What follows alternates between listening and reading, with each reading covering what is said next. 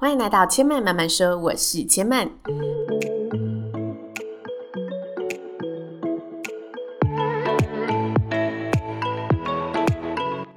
目前频道在 Apple Podcast、Spotify、Google Podcast 都听得到。喜欢的朋友，欢迎帮千嫚订阅并留言评论，让更多人可以认识千嫚慢慢说喽。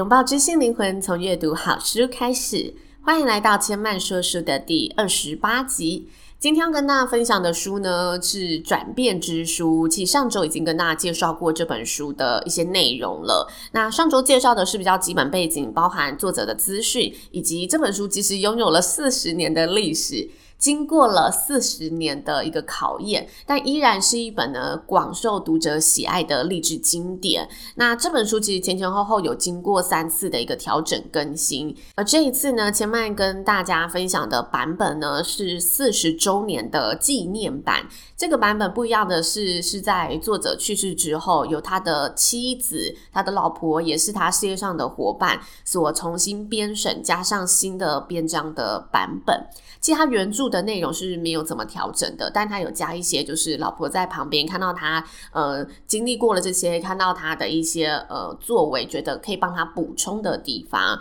那如果没有听过上集的朋友，千万会大概花个一分钟跟大家简短介绍一下上一周的一个重点精华。如果大家有兴趣，也可以再回去上周的节目来聆听喽。上一集节目跟大家提到的呢，是我们大部分的人都会把外在环境所遇到的改变跟内心的转变混为一谈。也就是说，虽然很多时候我们的外在环境改变了，我们迈入人生中的婚姻，我们迈入人生中的嗯独立阶段，我们换了一个职场，我们的外貌变了，年龄变了，但是我们内心却没有随着这些外在的改变而做出适当的转换。但其实每一次的转换和转变，其实都是一个自我提升的机会，也是我们生命该阶段的功课。也因此，当我们没有如期完成该阶段需要完成的功课时，就等于我们把这个问题带到了下个阶段。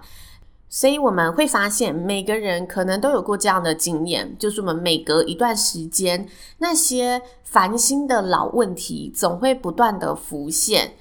因为这些问题只是在那个时候突然被其他的问题给淡化了，但它并没有被我们完全解决。所以上一集节目跟大家聊了我们生命当中会遇到的各种转变时期，以及转变的一个重要性，还有转变的三部曲。那今天的说书呢，要继续跟大家聊聊呢这本书提到的家庭和婚姻中会遇到的一些转变情形。这里的家庭和婚姻呢、并不局限于你一定要是夫妻状态。虽然我们的故事案例是用夫妻状态跟大家分享，但我觉得将夫妻转换为一个长期你想要经营的呃情侣关系，以及把家庭看作是你现在的原生家庭，其实它的道理都是相通的。那首先想要跟大家讲的就是，呃，在这部分作者用了一个故事案例来做整个议题的延续和分享。这个故事的大纲呢，就是一个表面上看似人人都称羡的幸福家庭。爸爸是四十一岁在学校教书的教授，他教书的经历是十二年，但是他其实早在嗯十二年前投职的时候，他就发现自己的兴趣不在此。不过因为要养家，所以他只能继续做下去。那妈妈呢，是一个三十九岁生孩子前也是学校老师的家庭妇女。但在生孩子后，他已经有十五年没有上班了。现在孩子大了，他向往重回职场，找到自己的位置。而两名孩子则是十五岁和十六岁的青少年。其实如果没有千嫚后续的补充，相信大家听到这些基本介绍都会觉得，哇，我们外表看来，爸爸四十一岁，妈妈三十九岁，孩子就已经十五、十六岁了，而且是学校的这种教授老师，也有一定的一个固定饭碗了，就是一个很标准、经济稳定啊，然后，呃，孩子可以独立，他们可以好好享受夫妻生活的一个状态了。但是这两个夫妻却在这个大家觉得他们应该可以更轻松走下去的人生阶段，出现了反复而且无解的争吵。那这个争吵的来源是来自哪里呢？因为这时候的每个家庭成员都处于一个人生的变动状态，像是十五、十六岁的孩子，他正值一个要离家的阶段，他要学习独立的年纪；而妈妈正值一个我可以放手让孩子呃去探索自己的大学生活，然后可以重回职场，找到自己成就的一个转折点。那爸爸也正面临一个哇，我终于可以卸下这些家庭压力，不用一直勉强自己投身于不喜欢的工作当中。这是这四个家庭成员他各自的一个状态。我们把个体拆开来看，其实大家都没有什么问题，因为大家的确就是在该阶段去追随自己想要的生活。但是呢，很奇妙的就是，家人之间必然会存在着一些无形的连结，在家庭和婚姻中，或者是亲密关系中，其实只要一个人变了，全家人都得跟着变。因为我们在这种关系之间会有所谓的人际共振现象，这个现象就是指，当某一个成员想要改变时，往往别的成员也会受到影响。就像你拨动了一根琴弦时，另一根琴弦也会随之颤抖一样。就像是我们看到那种可能五人的团体，韩团好了，还是男子团体、女子团体，他们其实只要有一个人生他的目标不一样了，那四个人他后续的发展就会完全不一样，这个团体就会完全不一样。这就是他说的人际共振效应，而这个东西其实。放在家庭以及夫妻关系上是更为明显的，因为每个家庭、每对情侣、每对伴侣，它都有一定的一个人生默契存在里面。比那种你生意上的嗯、短暂的一个搭档伙伴更重要，因为这些关系是更长远的一个关系，也因此呢，这些家庭问题呢会在这个人际共振之中变得更加复杂，因为我们心里会有许多对另一半、对家人的情感在之中拉扯。所以，我们常说“清官难断家务事”就是这样。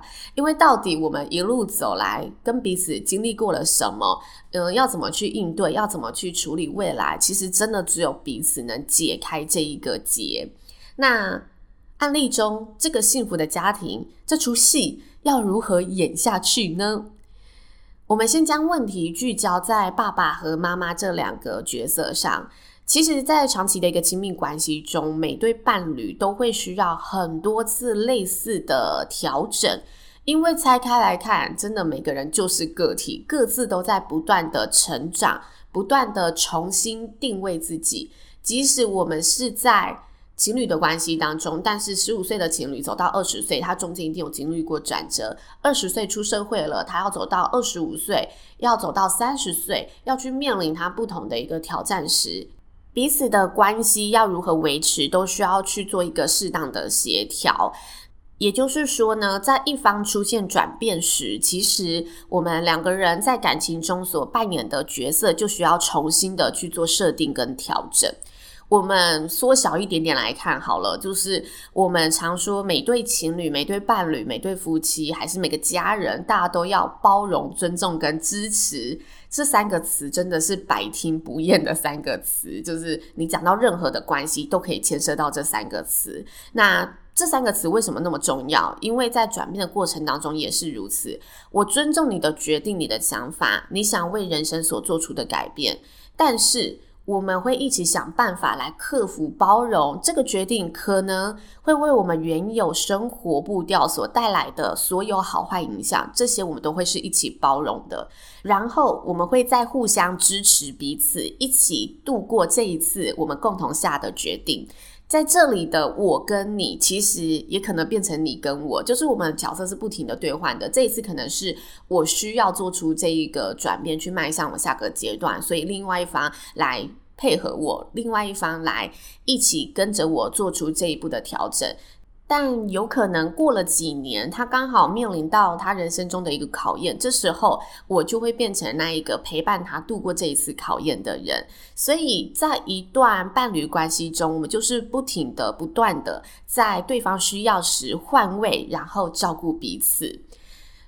所以有时候很多情侣他可能爱过了，但是他却无法再继续往同个方向迈进，或者他们中年失婚，往往都是在一种呃人际共振之中，在对方或者彼此面临转变的时候，没有办法去取得共识和平衡，所以也只能选择分开，选择独自向前。结束一段关系时，其实。呃，如果他是长期经营的关系，往往就不是只有爱跟不爱这么简单了。就是我不爱他了，所以我要离开他了。很多时候，我们存在的是这种牵涉其中，大家真的在里面拉扯，没有办法离奇，没有办法真的在这个时候维持相同步调的事情。那到底我们要如何解开彼此间的问题呢？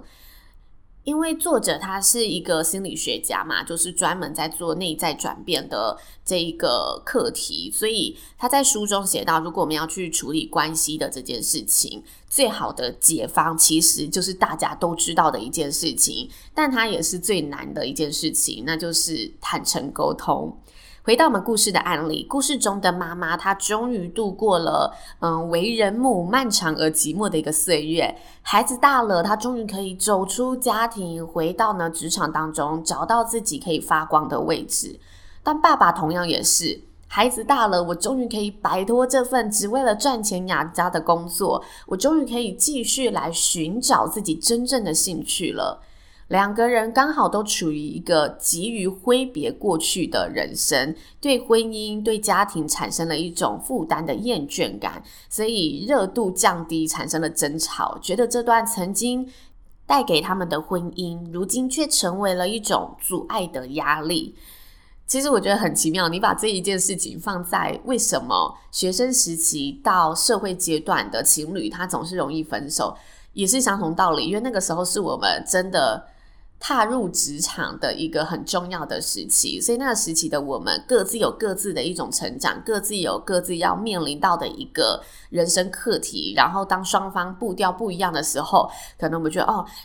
男生真的是还在当兵，还在过那种非常单纯的同袍生活，都不懂我们社会的那一种呃勾心斗角，那一种需要保护自己的《后宫甄嬛传》。然后，嗯，男友也可能觉得女生为什么都要一直投入工作？你为什么一直想要，嗯，好好的就是经营这个东西，不能跟我多谈一下恋爱吗？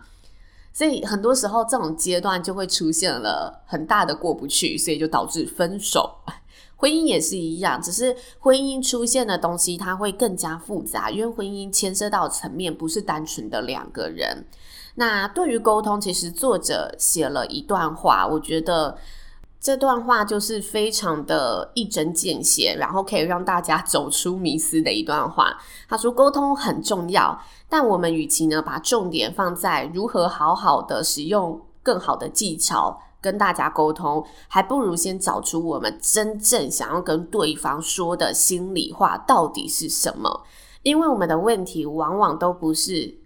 表面沟通上在讨论的问题，而是那一个。”问题下表面下的真实心声，那个才会是我们最需要告诉对方的核心。也就是说，我们很常包装自己的问题，我们可能旁敲侧击，用这个问题去稍微试探一下他的水温，用这个问题去呃包装我其实内心的担忧。但是你始终没有把你最核心想要跟对方沟通的事情，好好的坦诚说出来。所以彼此间的一种误解，或者彼此间的鸿沟就会越来越大。你觉得哦，我问到这个程度，他理解了，那他大概就是理解我了。但其实他根本不理解你，他理解的只是你那一个表面丢出来的问题。所以我们有时候就会说啊，我以为你答应我就是答应我这个东西了耶。那是因为你问的时候，你就是希望他答应，所以你用了一种他呃可以答应的问法。那他答应之后，没有想到不符合你的期望，因为你想要的其实是另外一件更深的事情。我觉得这真的是一种我们，嗯、自己可能有想要一点自欺欺人，还是有想要就是去淡化我们，呃，会引发爆炸的问题时所使用的一种沟通手段，多多少少都会有这个迷思在里面。那。我们继续回来，就是故事当中的男女主角，他们在这个阶段发生了很多生活上的摩擦跟争执嘛。但其实这些表面上的问题，就说哦，我觉得我们呃生活步调都不一样了，它只是一个很表面的问题。那为什么这个生活步调会不一样呢？最核心的部分就在于他们少了释放出其实我这时候是需要被你协助的讯息。我们往往知道自己改变了，但是我们会忘记。告诉对方，告诉其他人，我们自己变了。因为这个忘记可能是出自害怕，我们害怕得不到对方的支持，我们害怕自己做出这个改变时会牺牲掉对方的某些部分，会打破我们现在某些既有的东西。所以我很想要维持跟你的这段关系，但是我却因为这个害怕，这个。隐瞒没有告诉你我真实的一面，所以我对自己的生活是感到不满意的。所以这个婚姻它就会处处的每一件事情都可以成为争吵，每一个地方都可以是摩擦。所以最重要的，作者认为就是自己必须对自己渴望转变这件事有所觉知，并且清楚的去处理这件事情，清楚的告诉对方自己面临到的状态。坦诚的释放出，这时候的我是需要你来理解我，需要你来支持我，需要你来协助我的这个讯号，彼此共同讨论这个转变，也许会对我们的婚姻，对我们彼此的这段伴侣关系、亲密关系所产生怎么样的影响。然后在理解这些转变之后，两人。在这个关系当中，会需要做出怎么样的调整，怎么样的应对？也许某部分我们旧有的习惯需要结束，需要让它成为过去。但是，如果我们可以一起度过这个关，我们会发现，对方能为自己带来的内在能量是如此的强大，自己与对方都能在彼此陪伴的过程中，成为一个更完整、更完美的一个生命状态，而两个人的关系也会因为这一次共同的调整，出现了一个升华，到了下一个阶段，培养出更好的默契、更好的亲密关系。反之，如果我们没有办法体认到藏在我们心中那个最确切的问题，我们没有办法有勇气进一步的跟彼此沟通这个掩埋在深处的心声，两个人要如何度过这一次的转变？这件事情就会成为了一个非常大的危机，渐渐的彼此会变得越来越形同陌路，有某些部分的自己只能永远的被藏起来，或者只能让自己学习着遗忘我这部分的自己。渴望转变这个问题啊，其实并不会随着时间而消失，就是你可能会随着我现在有孩子了，所以我淡化掉我对工作职场的渴望，但是他势必某一天他还是会再出现。就孩子大了，我就开始想，哎，其实我可以去完成我未完成的梦想。但是你没有好好的跟大家沟通这件事情的时候，你另外一半可能会觉得啊，你之前都过得好好的，为什么你要去闯去冒这个风险？那我们家不就是没人来照顾了吗？就这种鸿沟就会在此出现，所以如果你把这个转变的问题拖着不处理，它不仅会危害两人的情感，自己的未来也会受到影响。而这样的关系在长期的累积之下，我们可以想象，也许我们婚姻可以继续走下去，也许我们的关系可以继续维持下去，但是这段关系、这段婚姻势必走向了缺了一角的模样。它不再是如此的完整，如此的圆满了，所以也并不是说大家没有办法坦诚沟通就一定会分手，而是你的那一个关系能不能真的如此的紧密连结，坦诚沟通是一个很重要的环节。那作者他其实，在书中有写了一小段，我觉得非常精华的内容。我想要在这一集节目的尾声来跟大家分享。这段内容是说，其实有各种方法可以帮彼此度过这种转变的时刻。那第一步就是刚刚提到的，我们应该先勇敢的开诚布公，跟对方说，我现在正需要呃经历怎么样的一个人生转折，我需要你的协助。其次，第二个。就是两个人如果要进行这段关系，我们都应该要以度过这个转变为基础，以这个基础来进行建设性的谈话。就是我们应该要更开放的态度去拥抱每个人，我们就是要陪伴他一起往前，一起成长的。我们不能有一方是停留在我什么都不想改变。如果对方是停留在这里，我觉得，嗯，这段关系你真的可以好好考虑一下，因为你一定要让自己的人生越来越好嘛。那最好的状态就是两个人可以一起越来越好。所以两个人应该要可以充分理解，我们会有一段也许比较辛苦的过渡期。